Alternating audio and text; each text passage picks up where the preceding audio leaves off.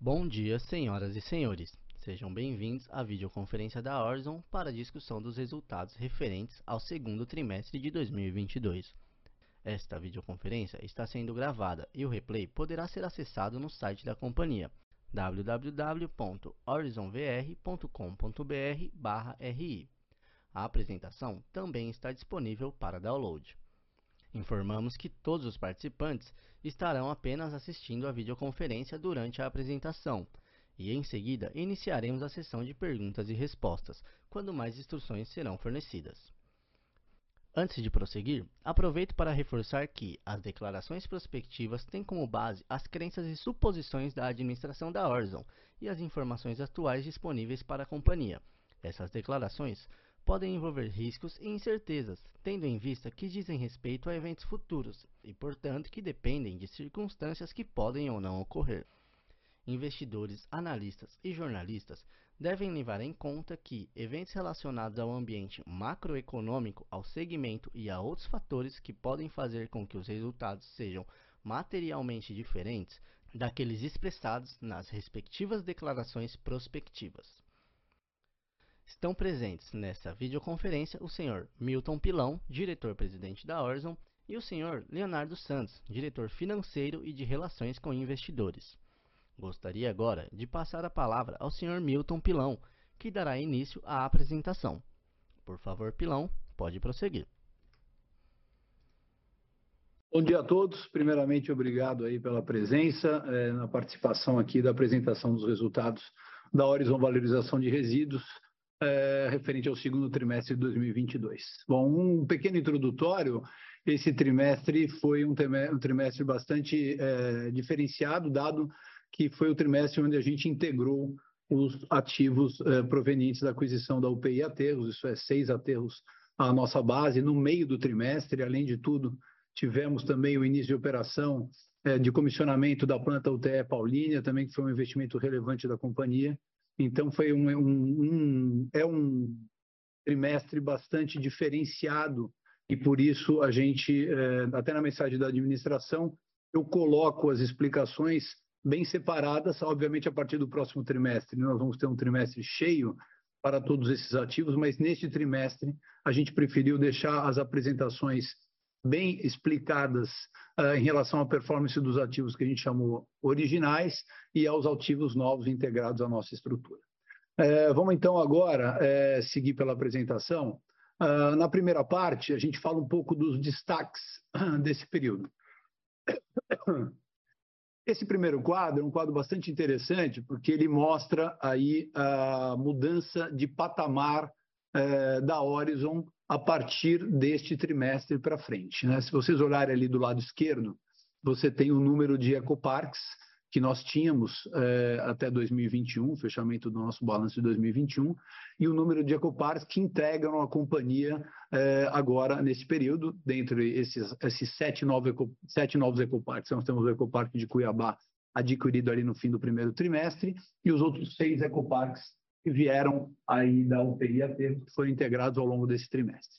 Então, quando você integra um Ecoparks, que é o que mostra esse quadro, você obviamente aumenta imediatamente o volume de resíduos é, recebidos em nossos, em nossos aterros, aquela, aquela nossa velha máxima do banco de lixo. Então, a gente amplia o volume de, de lixo sobre administração, ampliamos de 4,8 para 8,1 milhões de toneladas, e é isso que vocês vão ver no EBITDA normalizado, é, que esses resíduos, é a receita e o EBITDA vindo da, do, da gestão desses resíduos, ele já, é, já vem para os nossos resultados de imediato, mas a beleza desse gráfico aqui, e aí olhando para o lado direito, é o quanto nós teremos de é, maiores resultados e receita nos nossos números ao longo dos próximos anos, dado o potencial de geração de biogás, de créditos de carbono, de CDR e de reciclagem, que esses novos sete ativos vão trazer para que a gente possa é, é, buscar os, os, as receitas advindas desses outros negócios ao longo dos próximos meses. Então, na geração de biogás, a gente hoje tem uma geração da ordem de 768 metros cúbicos, normal metros cúbicos é, dia, é, 768 mil normal metros cúbicos dia de biogás. Vamos ter um potencial aí, como exemplo, de geração nesses 12 ativos de 2.500 normal metro cúbico dia. E aí vai para cada uma das métricas aqui, que a gente agora que já assumimos esses ativos, vamos poder ter a possibilidade de surfar aí os ganhos com todas essas uh, valorizações advindas do nosso novo banco de lixo. O próximo slide, a gente vai falar um pouquinho, então, é, um pouco de zoom no, em dois destaques aí do período. Um deles é a UTE Paulínia Verde, né? E aí ele conversa bastante com o slide anterior, né? É, porque é um dos seis aterros adquiridos aí das UPIs essa, é o aterro de Paulínia aqui, que recebe o resíduo de toda, de toda a região metropolitana de Campinas, para quem é de São Paulo conhece bem essa região, uma região muito rica, e foi nesse aterro, logo após o recebimento desse aterro é, dentro dos nossos ativos, a gente é, é, rapidamente implantou todo um sistema de captação de biogás, aquilo que eu já expliquei em diversos outros calls, é, da rede e, e, da rede de captação do biogás que está lá, daquele lixo todo que foi enterrado nesse, nesse ecoparque. E aí, é, também em paralelo, construímos uma planta de geração de energia do biometano, e uma planta, que hoje a gente tem 33% de participação, e uma planta é, de transformação do biogás que sai do aterro, dessa rede de captação que nós instalamos, e transformamos esse biogás através de uma planta de purificação, que está na foto aí do lado direito, é, em biometano. Então, basicamente, é, isso mostra, primeiro, a capacidade da companhia não só em gerir aterros, mas também em construir e gerir plantas de energia e de gás natural renovável, que é o caso da planta de biometano. Então, é a nossa primeira experiência como gestor de uma operação dessa. Vocês lembram que até o pré-IPO a gente geria até a parte do campo de biogás, e entregava o biogás para um terceiro que fazia o investimento, seja na planta de energia ou de purificação, para transformar isso num gás renovável ou numa energia. Então, essa aqui é a primeira experiência da companhia como dono e gestor é, é, de uma planta desse tipo, e nós nos mostramos bastante eficiente, dado o prazo de implantação. Olha um pouco da foto ali, vocês podem ter a dimensão dessa planta que conseguimos fazer em oito meses. Atendemos aí é, ao leilão emergencial, acho que todos viram pela mídia aí diversas empresas que ganharam aí é, é, esse, é, contratos no leilão emergencial do ano passado, acabaram não conseguindo entregar, entregar as suas plantas e a gente entregou a planta aí, é um leilão é, que foi feito no ano passado a preços da ordem de R$ 1.800 por megawatt, então por isso do lado direito vocês enxergam aí alta rentabilidade e retorno ao acionista.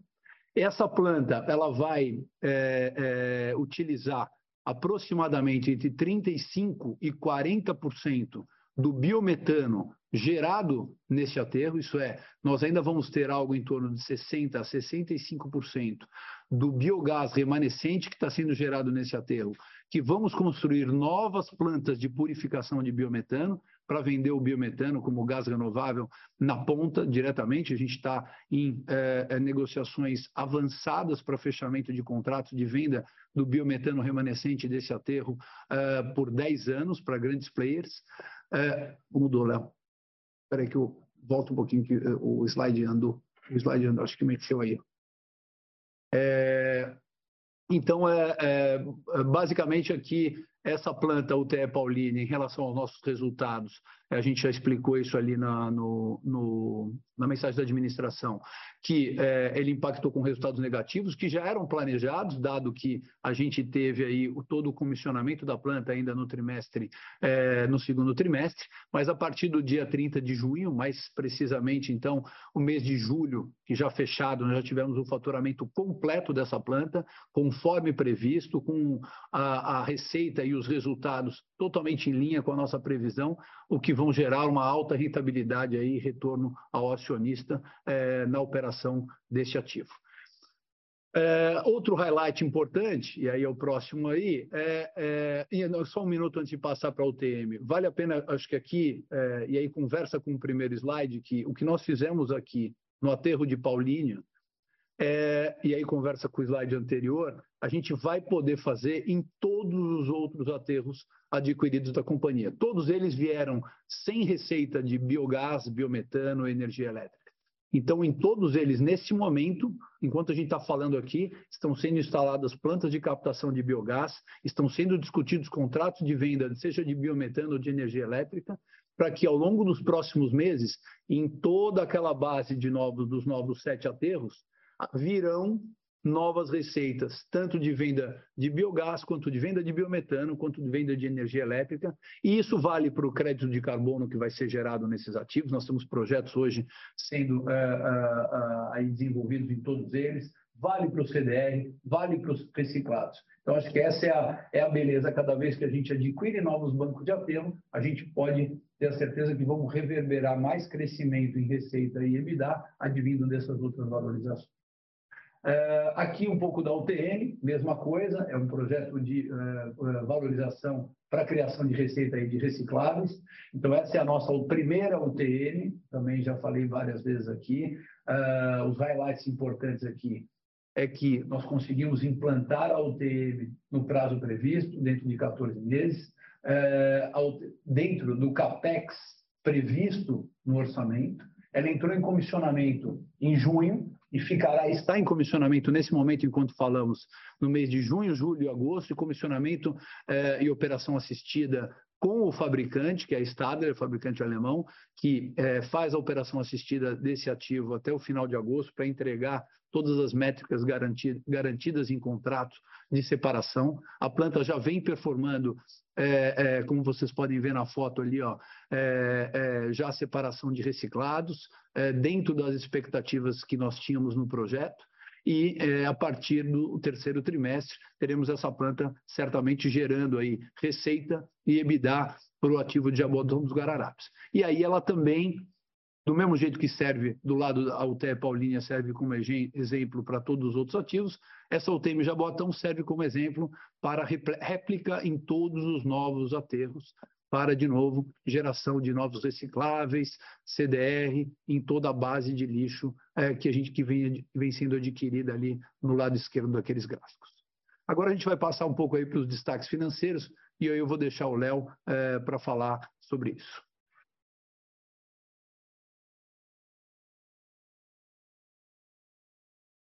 Bom dia, pessoal. É, no, slide 9, a gente, a gente passa aqui pelos principais números da companhia no segundo trimestre de 2022. É, os números contábeis, a gente, a, a Horizon Valorização de Resíduos reportou um crescimento de 61% na receita bruta, de 105 milhões e 900 no segundo trimestre de 2021 para 170 milhões é, e 200 mil reais aproximadamente no segundo semestre de 2022, crescimento esse advindo do crescimento no volume de resíduos, é, bem como da incorporação dos novos ativos adquiridos. É, em relação a, logo aqui ao lado, a gente reporta os números dos últimos 12 meses, então um crescimento de 15%, 494 milhões de reais de receita bruta para 570 milhões nos últimos 12 meses. A gente é, vai vai formando ao longo desse ano, no terceiro e no quarto trimestre, esse crescimento mais forte. Então, esse 15% vai ganhando mais força ainda conforme a gente vai consolidando, incorporando os novos ativos recém-adquiridos. Aqui no quadrante ao lado, a gente reporta o EBITDA ajustado da companhia. Então, a companhia, é, nesse mesmo período do ano passado, ela, ela, reportou um EBITDA de 37 milhões e meio de reais. É, nesse ano, aproximadamente 48 milhões. É um crescimento de 27% e no anualizado, nos últimos 12 meses, a gente tem aí um crescimento de 4%, 177 milhões para 185 milhões. Logo abaixo, aqui é, no, na alavancagem, a gente traz é, um indicador importante, que é a dívida líquida de 3,11, é, colocando a dívida atual, e essa dívida ela inclui não só a dívida financeira, a dívida de empréstimos e financiamentos, como também a dívida é, junto ao vendedor para aquisição dos ativos da UPI Ateus. Então, esses 826 milhões é a dívida total da companhia. Uh, quem estiver olhando nossas demonstrações financeiras, é, somar a conta de empréstimos e financiamentos com uma conta de contas a pagar que está ali no passivo circulante e não circulante uh, em relação ao Acquisition Finance para compra dos ativos da UPI Ateus. 265 milhões é o EBITDA pro forma dos últimos 12 meses da totalidade dos ativos que a gente está rodando hoje, então inclui aqui não só os ativos originais eh, da, da Horizon, mas também o LTM dos ativos recém-adquiridos. E, e, logo ao lado, a gente faz uma conta do que seria com o IBDA normalizado. A gente vai explicar no próximo slide o que é o IBDA normalizado de 380 milhões e 400, mas é, é que, é, mas é considerando já os ativos atuais rodando, né, como é que está o, o, ronco do motor, a quanto eu estou rodando de IBDA é, e o que a gente deve esperar é, agora para os próximos trimestres em relação ao patamar novo de vida da companhia, consolidando os ativos recém-adquiridos, consolidando a UTE Paulínia é, e a planta de biometano, que o deu disclosure anteriormente, também os créditos de carbono. Então, a gente tem aí uma alavancagem de 2,18%. Ah, aqui ao lado o cronograma da dívida, mostrando que a gente tem aqui um duration é, bastante adequado, enfim, um, fluxo bastante alongado. E no próximo slide, acho que, acho que ajudou, e o, a gente trouxe isso na mensagem da administração, é, no, no, no, no, nesse trimestre, é, tentando ajudar não só os investidores, mas também a administração a, a, a enxergar como é que a gente está rodando é, a companhia hoje em termos de geração de caixa operacional. Então, é, fazendo aqui o, o, o build-up desse EBITDA, a gente tem os ativos originais, né, o Horizon originais, assim que a gente chamou na mensagem da administração, é, eles, eles, reportaram um, um, um resultado operacional da ordem de 33 milhões. Uh, a gente teve um impacto já verificado no segundo trimestre de 14 milhões e 800 pela incorporação dos ativos da Aterros, o que totaliza o EBITDA reportado nesse trimestre de 47 milhões e 900. Se nós considerássemos o, o, o EBITDA integral da UPI Aterros no trimestre, teríamos mais 9 milhões e 200. Significa que a UPI Aterros ela impactou no nosso ela impactaria em nosso trimestre em 24 milhões de reais. 14 milhões e 800 a gente conseguiu auferir em, nossa, em, em, nossos números contábeis dentro de casa e 9 milhões e 200 não foi reportado ainda em nossas DFs porque a gente ainda não tinha consolidação do ativo. Então a gente teria ali um EBITDA pro forma, essa terceira coluna aqui de 57 milhões e 100 é, é, no segundo trimestre.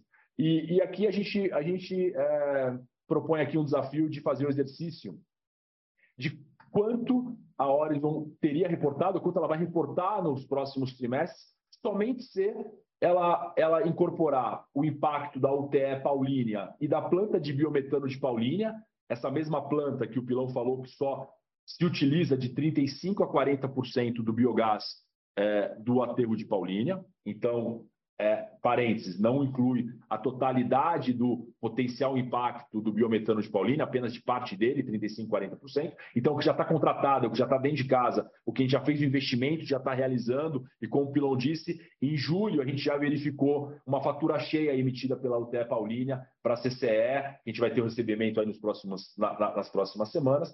E aqui o último totem, os 17 milhões dos créditos carbono fizemos uma conta simples de pegar o volume de crédito carbono gerado pelos ativos originais da Horizon, então sem considerar os ativos recém-adquiridos, porque esses ainda a gente ainda não tem o registro do crédito de carbono, então ainda não, não, não estamos oferindo o crédito de carbono na ponta, e multiplicamos pelo preço realizado nas últimas recentes transações da companhia e com câmbio é, corrente. Então, isso daria os 57 milhões que a gente vê aqui nessa terceira barra verde é, para 95 milhões. Então, a gente pode aqui afirmar que a gente já está é, o nosso normalizado, é, a, a companhia está rodando no EBITDA de 95 milhões e 100, o que daria, num ano cheio, algo da ordem de 380 milhões. E aí, fazendo aquele exercício da alavancagem que a gente viu no slide anterior, 826 milhões para um EBITDA pro forma ou normalizado de 380, temos aí um, um, uma dívida super saudável, uma alavancagem no patamar de 2,17, 2,18.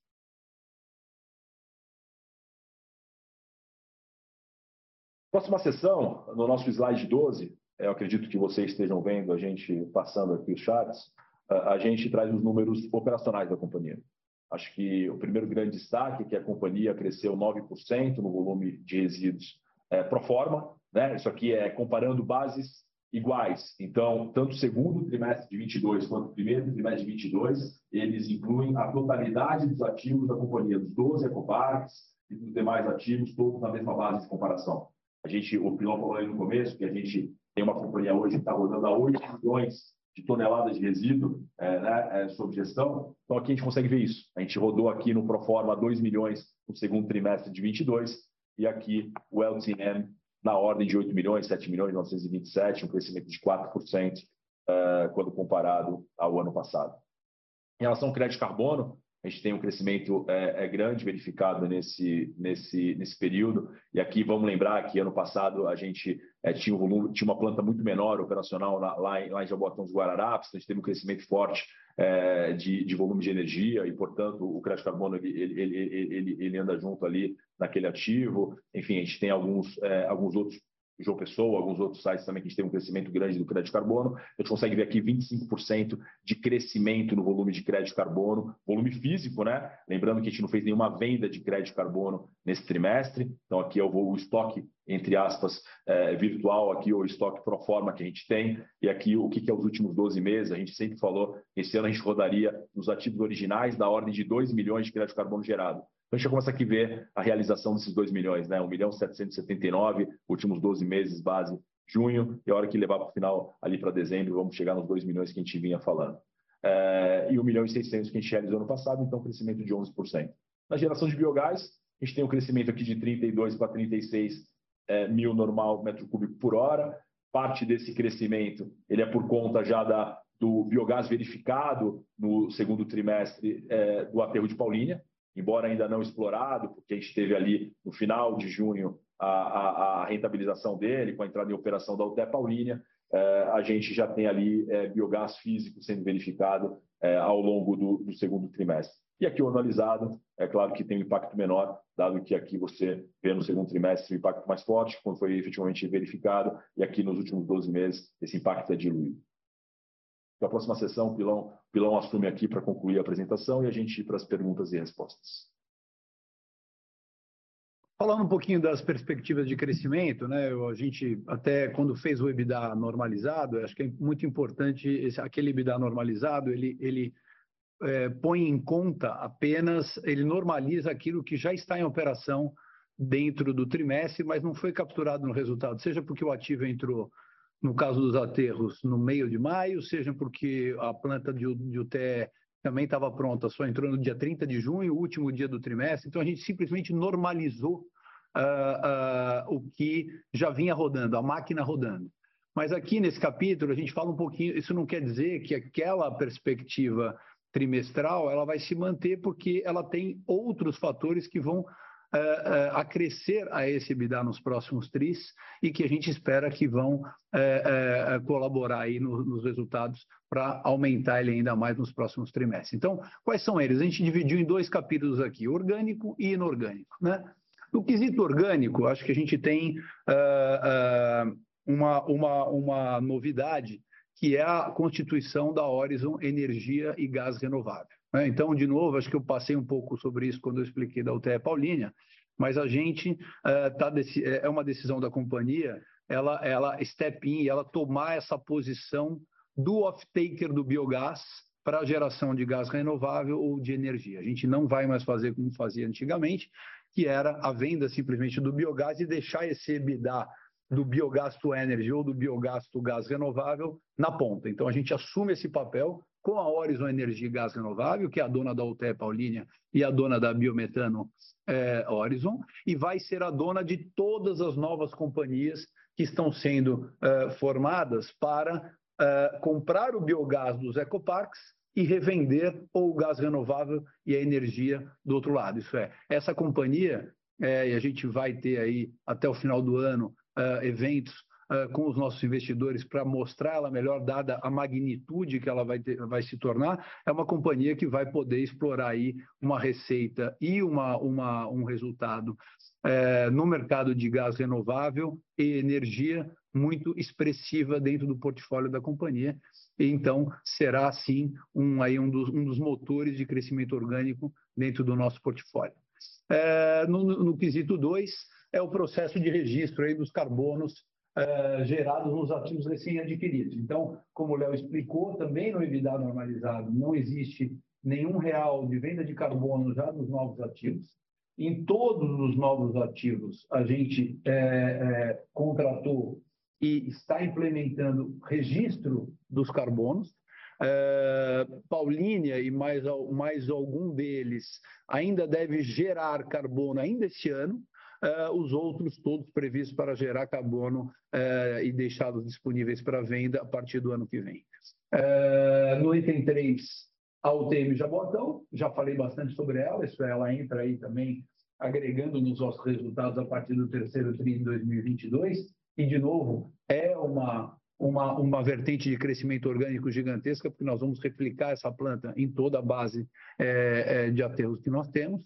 Uh, e, por fim, uma novidade aí, que é o reaproveitamento do lodo recebido nos nossos ecoparques. A gente, hoje, tem um recebimento de lodo uh, que é recorrente em todos os nossos ecoparques nacionalmente, e devemos ter novidades aí para vocês, investidores, com uma primeira planta que será implantada também em Paulínia, para reaproveitamento do lodo e transformação deste lodo num fertilizante organomineral. Então a gente aí tem uma, uma está em fase final eh, de, de, de, fechamento aí de uma parceria com uma companhia que já tem essa tecnologia, já implementa essa tecnologia, já produz o fertilizante organomineral, mas que não tem a matéria-prima, não tem o lodo. Como a gente recebe o lodo em grandes quantidades nos ecoparques, a gente deve instalar aí a primeira planta e é mais uma vertente de negócio que vem na valorização, que é essa valorização do lodo hoje é, recebido em nossos ecoparques.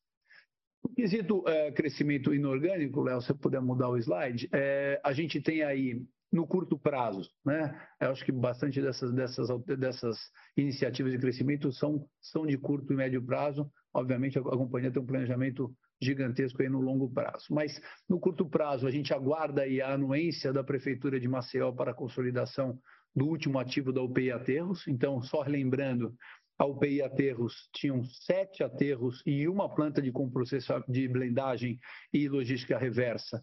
É, um dos aterros, então, seis vieram, já estão na nossa base, sendo operados por nós e consolidados na nossa base. Um, o, sétimo, que é o, que é o aterro de Maceió, é, este era uma concessão, esse não era um aterro privado, e era uma concessão, então ele aguarda o trâmite de autorização do poder concedente para transferência do ativo esse, essa transferência já passou pelas diversas áreas uh, do poder concedente, procuradoria, controladoria, e a gente espera ter essa, essa anuência também até meados de setembro, e, portanto, esse ativo uh, deve entrar para a nossa base também dentro ainda desse ano. Uh, no item 2, nós temos aí, continuamos avaliando diversas oportunidades de aquisição de aterros sanitários. Essa é uma pergunta eu tenho recebido recorrente, se a Horizon vai continuar aumentando o seu volume de lixo sob gestão. Então, a resposta é vai. Obviamente, como a gente fez até agora, vamos continuar fazendo aquisições com responsabilidade e com múltiplos que a gente enxerga que traz valor para o acionista, mas hoje temos diversas oportunidades de aquisição que estão sendo é, é, estão em andamento aqui, seja em diligência, seja em, em negociação final com a nossa área de M&A. Além disso, por fim, é, nós temos aí em fase avançada de fechamento de aquisição. Esse é um foi, foi pensado porque é um caso onde a gente é, é, já está, é, deve concluir ainda dentro do mês de agosto, que é uma aquisição estratégica aí, é, é, de um ativo é, numa área que tem, de novo, parecido com Cuiabá, é uma área onde é, tem lixões em operação, a gente é um aterro novo, é, recém é, é, é construído, e a gente deve também trazer para vocês esse ativo num curto espaço de tempo, então agregando mais banco de lixo e aí mais receitas acessórias à nossa base. Mais alguma coisa, Léo? Acho que não, acho que esse foi o último slide, acho que vamos abrir aí para questões de todos, é, estamos aqui preparados para responder o que vocês precisarem, e mais uma vez gostaria de agradecer o tempo e a presença de todos nesse call aí é, de apresentação de resultados do segundo TRI. Muito obrigado. Iniciaremos agora a sessão de perguntas e respostas para investidores e analistas. Caso deseje fazer alguma pergunta, por favor pressione o botão Reação e em seguida clique em Levantar a mão. Se a sua pergunta for respondida, você pode sair da fila clicando sobre Abaixar a mão.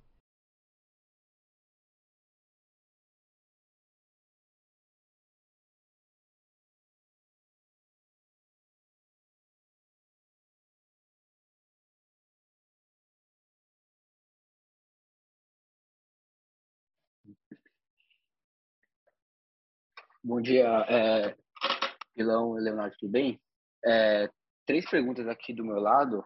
A, a, primeira seria em relação aos contratos que vocês já estão negociando de biometano. Se vocês pudessem dar para a gente uma, é, uma visão de como que está o preço nesse mercado hoje, é, na média dos contratos, para esses contratos aí de, de mais longo prazo, né, que vocês estão olhando. É, a segunda seria em relação a Cuiabá, se vocês têm alguma atualização em relação às tratativas com os municípios né, de Cuiabá e de Várzea Grande para a destinação do, dos resíduos para o aterro de vocês, como que isso está evoluindo. E, e, e, e, por último, em relação a essa nova aquisição que deve fechar ainda em agosto, você comentou que ela é parecida com Cuiabá. É, ela é parecida em termos de, de tamanho, também de volume recebido? Obrigado. Obrigado, Rafael, pelas questões. Tudo bem? É, vamos lá, vamos por partes. Primeiro, sobre os contratos de biometano. Né? Os contratos de biometano, basicamente, o tomador, o biometano, só para deixar bem claro, é, porque às vezes existe uma confusão, ele é, é, um gás natural renovável. Ele tem a mesma composição e ele é o mesmo, é o mesmo produto é, do, gás, do gás natural, porém é um gás natural renovável. Quer dizer o seguinte, que eu posso vender para distribuidora de gás, eu posso vender para indústria tomadora de gás, eu posso vender para posto de gasolina como gás natural veicular, isso é, você, ele tem a mesma composição do gás natural. Então, é um tipo, é um, é um negócio, a gente entra no negócio de venda de gás natural renovável. A gente, há alguns meses, vem discutindo, então, com players, seja com indústria, com distribuidoras, uh, uh, contrato para a venda do biometano, do gás natural renovável, que vai ser gerado em todos os nossos aterros. Esses contratos, Rafael, é, eles têm, ele tem algumas características. Primeiro, é, a característica de prazo. Né? A gente tem negociado prazos entre 5 e 10 anos de contrato, é, contratos take or pay do nosso, do nosso gás. Isso porque a indústria e as distribuidoras hoje têm uma demanda muito grande por esse gás, dado que ele não vai sofrer com as variações de dólar e do preço do petróleo. Então, a gente tem negociado agora contratos de 5 a 10 anos com reajustes em IPCA, o que traz uma uma, uma estabilidade para o comprador e não ficar aí afeito à mudança de petróleo e dólar, e para o nosso lado também uma segurança e, é, em termos de é, é, previsibilidade de receita desses contratos.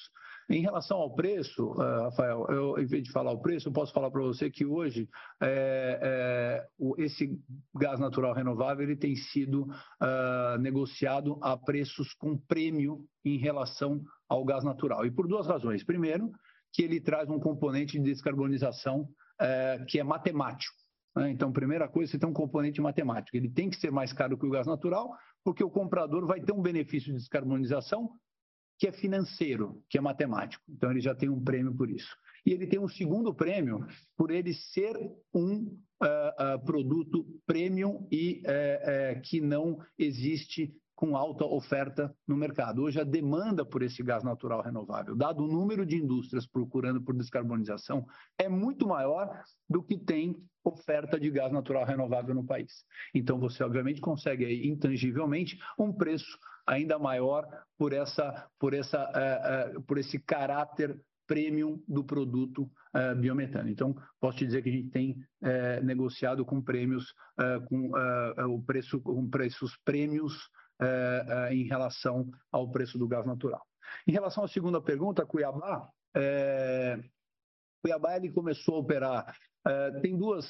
Hoje, a nossa previsão de Cuiabá era, era ele, ele recebeu resíduo de duas principais cidades, obviamente Cuiabá e Várzea Grande, e, além disso, num consórcio de pequenas cidades que representariam um pequeno volume ali no entorno mas obviamente o, a base do aterro viria aí desses dois principais uh, geradores de resíduos, Cuiabá e Várzea Grande. Várzea Grande já está uh, uh, contratado, já vem destinando 100% do seu resíduo no aterro, e Cuiabá, vou lhe dar boa notícia, a gente assinou o contrato com a cidade de Cuiabá exatamente na semana passada. Foi um, foi um certame feito aí no, no mês de julho, mas a assinatura do contrato se deu no, no, na semana passada e a previsão é de que a partir de setembro se dará a entrada aí dos resíduos de Cuiabá. Então, a partir de setembro, é, a gente deve começar a rodar já esse ativo naquelas previsões de 30, 35 mil toneladas ano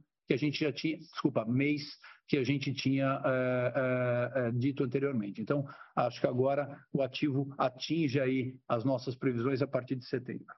É, terceira pergunta. A terceira pergunta foi o novo hotel. O novo aterro, ele é, tem um, eu diria o tamanho dele em relação a Cuiabá, ele é da ordem de 60, 60, 60% do tamanho de Cuiabá aproximadamente, né, dessa, dessa métrica que eu, que eu acabei de falar aqui também.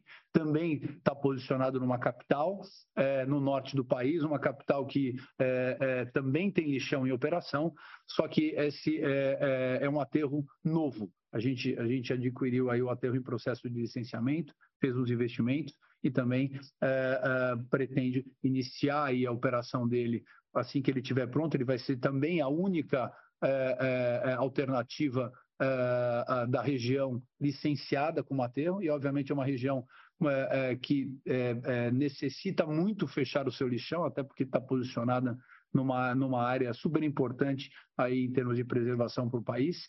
Então, a gente espera, assim que ele iniciar a sua operação, ele vai é, possibilitar o fechamento dos, dos lixões da região. Tá ótimo. Obrigado, viu?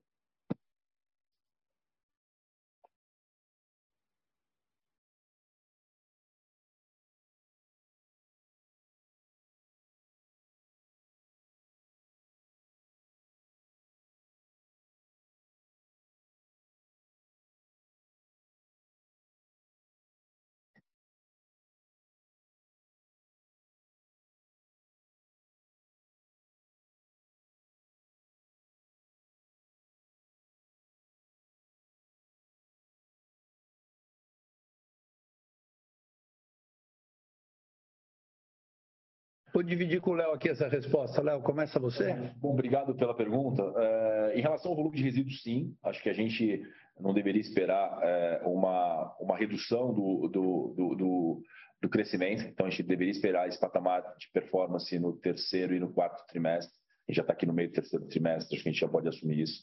É, acho que, e, e, sim, também a questão é, do, do crédito carbono, é, a gente, lembrando, né, o nosso crescimento é, ele tende a ser mais forte em relação ao começo do ano passado, porque ainda não estava operacional, principalmente em Jaboatão, a, o, o, crescimento que a gente teve da usina de energia. Então, o primeiro semestre tem um crescimento um pouco mais forte, o segundo é, semestre tende a ser um crescimento um pouco menor, mas a gente deve ver um crescimento ainda representativo no crédito carbono no segundo semestre desse ano vis-à-vis -vis do ano passado.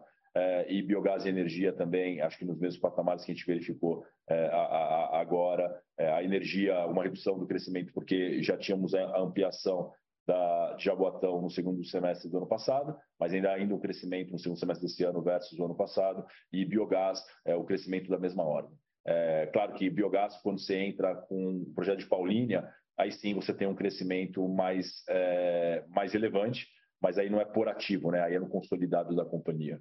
Mas acho que é isso, acho que a gente, a gente tem aqui, é, sem querer é, dar guidance aqui, a gente tem um segundo semestre é, promissor em, em, indicadores operacionais, essa é a nossa expectativa.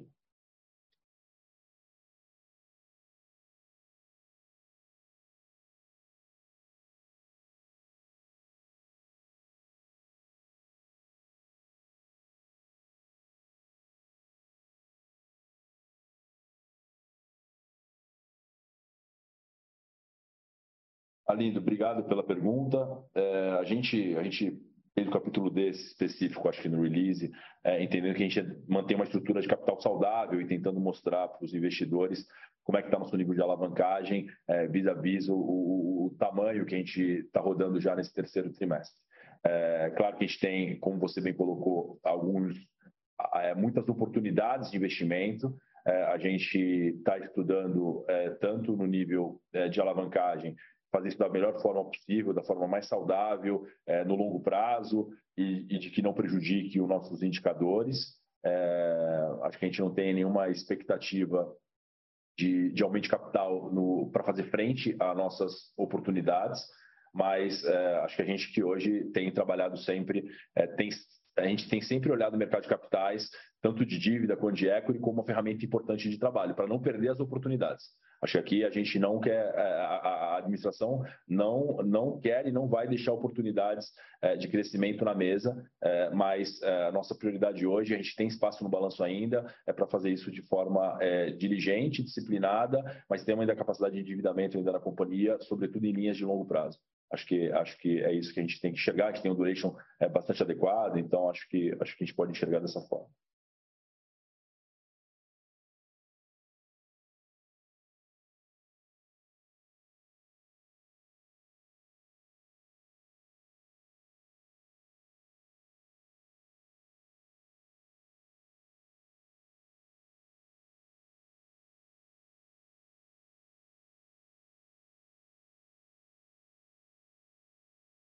Obrigado, é Arlindo, acho. Né? É, é, obrigado pela pergunta. Sim, é, acho que, como eu expliquei acho que durante a apresentação, esse EBITDA normalizado, ele representa o que a máquina teria mostrado, né, o que os nossos resultados teriam mostrado, se a UTE Paulínia e os ativos da UPI Aterros tivessem entrado no primeiro dia do trimestre em questão. Né? O fato é que, durante esse trimestre, eles entraram, mas entraram em datas posteriores, um UTE só no final do trimestre. Então, é, é, o que a gente quis mostrar ali é o seguinte, essa máquina já está operando. Então, na verdade, o, aquele EBITDA normalizado significa o EBITDA do segundo trimestre, se a máquina tivesse capturado ele é, desde o primeiro dia. Não quer dizer que a gente vai ficar a, a, neste patamar para os próximos, porque, como a gente disse, esse patamar ele tem muitas coisas a serem adicionadas a ele. Então, eu, a minha expectativa é a ampliação desse patamar, por quê? De novo, nós temos a UTM, a UTM que nós falamos aqui, ela começa a trazer resultados a partir do terceiro trimestre. É uma planta também já investida, está no nosso endividamento, está no nosso custo mas não está gerando nada de receita no trimestre que apareceu aqui. Então, é, é com certeza vai agregar. Você tem uh, uh, novos aterros, como a gente falou aqui, uh, nos próximos dois semestres. Certamente, o aterro aí de Maceió e o novo aterro que nós comentamos agora, que é uma aquisição, entrarão para dentro da nossa base ao longo do segundo semestre. Então, agregarão aí, aí, aí novas oportunidades.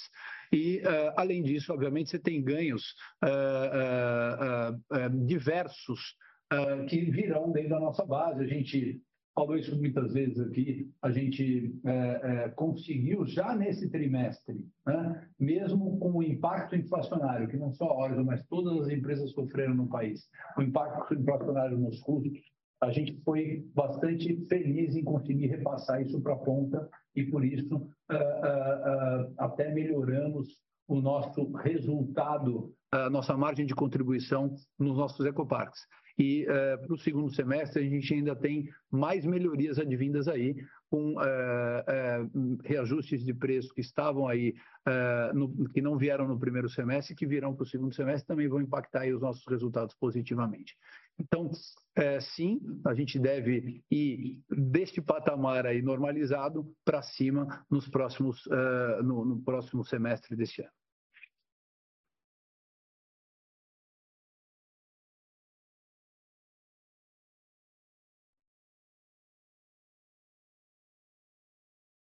Bom dia, pessoal. Bom dia, Pilão. Bom dia, Léo.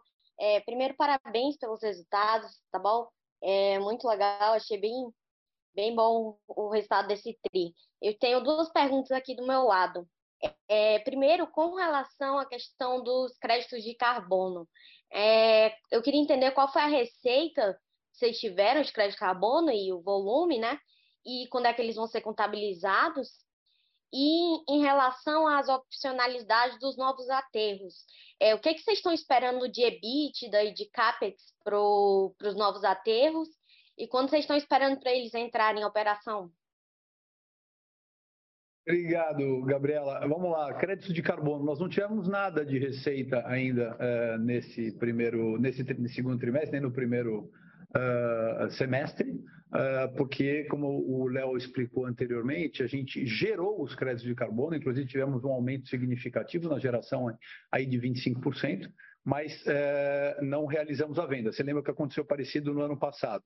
A gente, como tem a opcionalidade de escolher a hora da venda, a gente é, é, sempre busca o melhor preço, o melhor timing para a venda do carbono, para a gente trazer o melhor preço por tonelada de carbono para a companhia.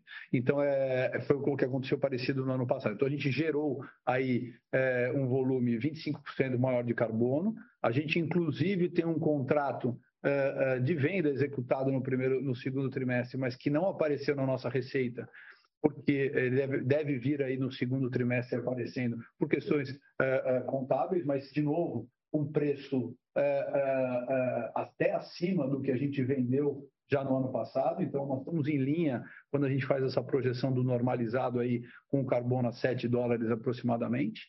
É, então, referente ao carbono, essa é a resposta. Em relação às opcionalidades, Gabriela, é, é, a gente pretende aí até o final do ano trazer para vocês, como eu disse, é, é, é, é, o que a gente fala aqui, né? A gente tem que, o, o, acho que o maior desafio dessa companhia é ter foco, porque a quantidade de é, é, projetos e de, e de crescimento que ela tem sobre a sua é, para avaliar diariamente é gigante, né? tem muita opcionalidade em cada um dos, dos, nossos ativos. A gente viu aí só com a UTE Paulínia é, que representa 35% do gás de um aterro dos seis que nós adquirimos, o tamanho da opcionalidade. Então, ficaria até é, é, é, é surpreendente eu, eu, poder fazer projeções aqui de EBITDA, porque é, o que a UTE Paulínia mostra é que cada um desses aterros uh, que já vem com o EBITDA só do destino, como a própria S tem, mostrou aí, os, os, os aterros da S mostraram no trimestre, o Léo, quando mostra a normalização do EBITDA, você vê que só do destino, esses, e esses aterros só têm destino, hein? eles não têm nenhuma opcionalidade. Eles já fazem aí algo em torno de 24 milhões ou 9 milhões de EBITDA por mês. É, a gente sabe que, e vocês já viram nos nossos ali discussões e fatores, o tamanho do EBITDA que vai trazer aí o biometano Paulínia e a UTE Paulínia, só com 35% do gás. Então, a verdade é que as opcionalidades, Gabriela, trazem a oportunidade de múltiplas vezes a receita e o EBITDA de um aterro exis. É claro que isso vem com capex atrelado, mas com uh, uh, retornos uh, em cima do investimento extraordinários. Por isso que eu falo que a gente tem um problema bom aqui, né? Escolher quando, quando o Léo mostra aquele aquele gráfico da, da alavancagem, você está vendo ali uma companhia que mais que duplica o EBITDA de um ano para o outro, é, mantendo a sua alavancagem aí é, é, em termos bastante saudáveis e o seu endividamento num prazo bastante saudável. É óbvio que a gente gostaria de estar tá acelerando ainda mais ainda a máquina, porque projetos tem, mas a gente tem essa responsabilidade de manter a alavancagem sob responsabilidade e mesmo assim fazer crescimentos exponenciais em termos de multiplicação do tamanho dessa companhia. Então, é, é, a gente deve, até o final do ano, tenho conversado aqui, não é ainda uma, uma promessa, mas a gente deve tentar fazer aí um Horizon Day para vocês até o final do ano, para mostrar o tamanho das opcionalidades que vão ser geradas nas divisões de biometano, carbono, reciclados e uh, uh, lodo nos próximos anos. É realmente são realmente gigantescas, mas a gente prefere deixar isso para um capítulo específico no Horizon Day que a gente deve fazer até o final do ano.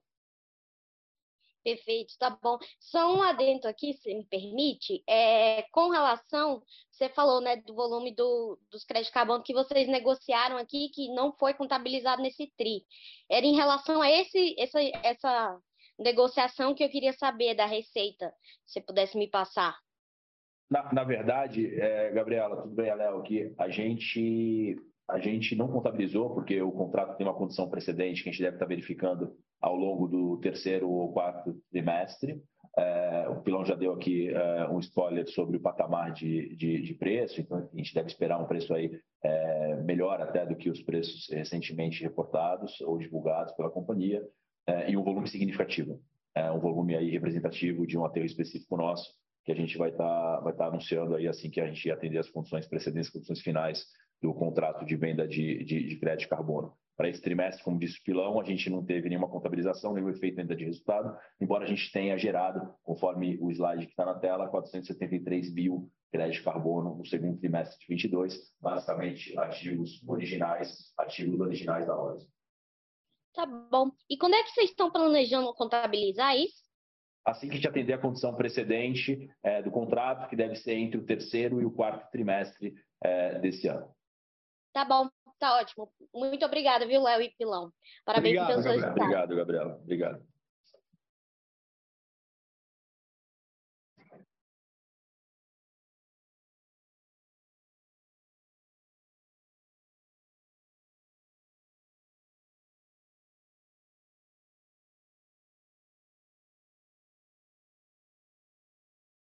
Desculpa, você poderia, por favor? Pode repetir a pergunta que falhou aqui?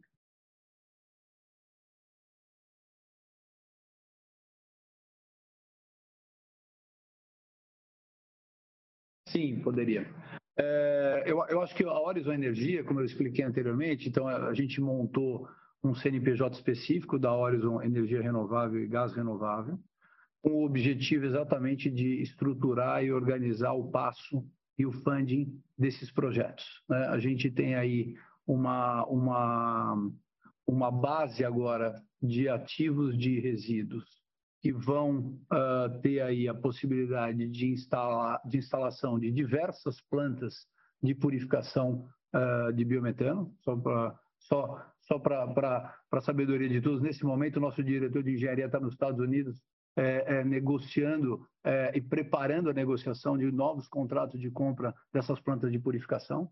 Então, é, é, realmente é um, é um drive de curto prazo e de extrema prioridade na companhia, dado que em todos esses novos aterros a gente está instalando a captação de biogás e assim que o biogás começar a ser gerado, o que acontecerá no curto prazo, quanto antes a gente instalar as plantas de purificação para geração de biometano, mais rápido a gente tem a rentabilização disso. Então, é, acho que não tem uma, uma conclusão final. A nossa expectativa é que nos próximos 60 dias a gente feche a estrutura de capital aí da empresa de energia e gás renovável, para que ela tenha condição de implantar aí pelo menos oito a nove projetos parecidos com a, a, a Biometano Paulínia, ao longo dos próximos dois anos. Essa é a nossa expectativa. Isso é, nós temos biogás para isso, temos resíduos para isso, as plantas já estão sendo negociadas pela nossa engenharia nos Estados Unidos e uh, uh, os contratos de compra de biometano, como eu expliquei aqui, já estão todos na mesa também uh, negociados. é uma questão agora de definição da companhia quanto à estrutura de capital da empresa de gás e energia que vai requerer aí um capex é, substancial, mas que obviamente vai trazer um resultado adicional a essa companhia gigantesco. Mas a gente deve isso, trazer isso para vocês aí em fatos relevantes aí nos próximos 60 dias.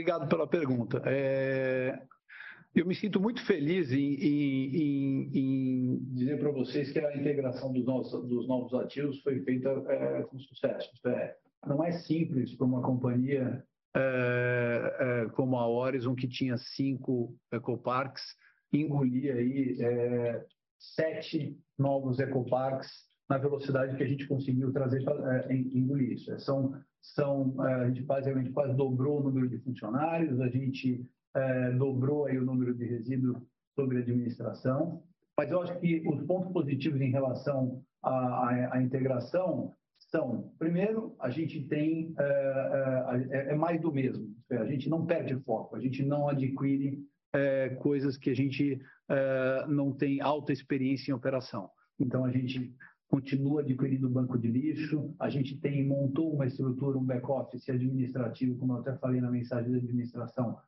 extremamente preparado para absorver os, os que a gente chama dos satélites, e é assim que a gente vai continuar crescendo, colocando os satélites aqui no entorno da nossa, do nosso back-office. Então, foi feita uma integração com bastante velocidade, a gente acabou utilizando é, muitos profissionais advindos dos nossos ecoparques originais, que foram transferidos aí para para a administração dos novos ecoparques. Então, a gestão desses ecoparques operacional se deu com muita velocidade e a implantação do nosso modus operandi em termos de custo, operação de chorume, operação de gás, operação da, da, da, da, célula em si, já está hoje uh, 100% sob nosso controle e sendo bem administrado. Acho que a última coisa que, que falta é a integra, integração dos sistemas. Né? Dado que a gente, muitos dos ateus vieram em UPIs, a gente acabou tendo que montar toda a nossa estrutura de controles e de sistemas do zero nessas UPIs, dado que elas não vieram com estrutura administrativa de back-office. Então, mas isso, na nossa expectativa, deve ocorrer aí nos próximos é, 60, 90 dias, a gente vai estar terminando a integração de todos os sistemas. Mas é, muito feliz aí com os nossos novos colaboradores e essa nova é, é, etapa da companhia. A sessão de perguntas e respostas está encerrada. Gostaríamos de passar a palavra ao Sr. Milton Pilão para que faça as considerações finais da companhia. Sr. Milton, pode prosseguir. Mais uma vez, muito obrigado a todos é, pelo tempo aí, por nos escutar. É, nossa área de RI aqui com o Léo e com o Marcelo está aberto aí, caso tenha ficado, não conseguimos responder todas as perguntas a tempo, dado o, o volume de perguntas que vieram, é, mas a gente está à disposição aí no nosso canal de RI, aqui no, no, no, no One by One, para responder a todas as perguntas. Mais uma vez, muito obrigado e um grande abraço. Conferência da Horizon está encerrada. Agradecemos a participação de todos e tenham um bom dia.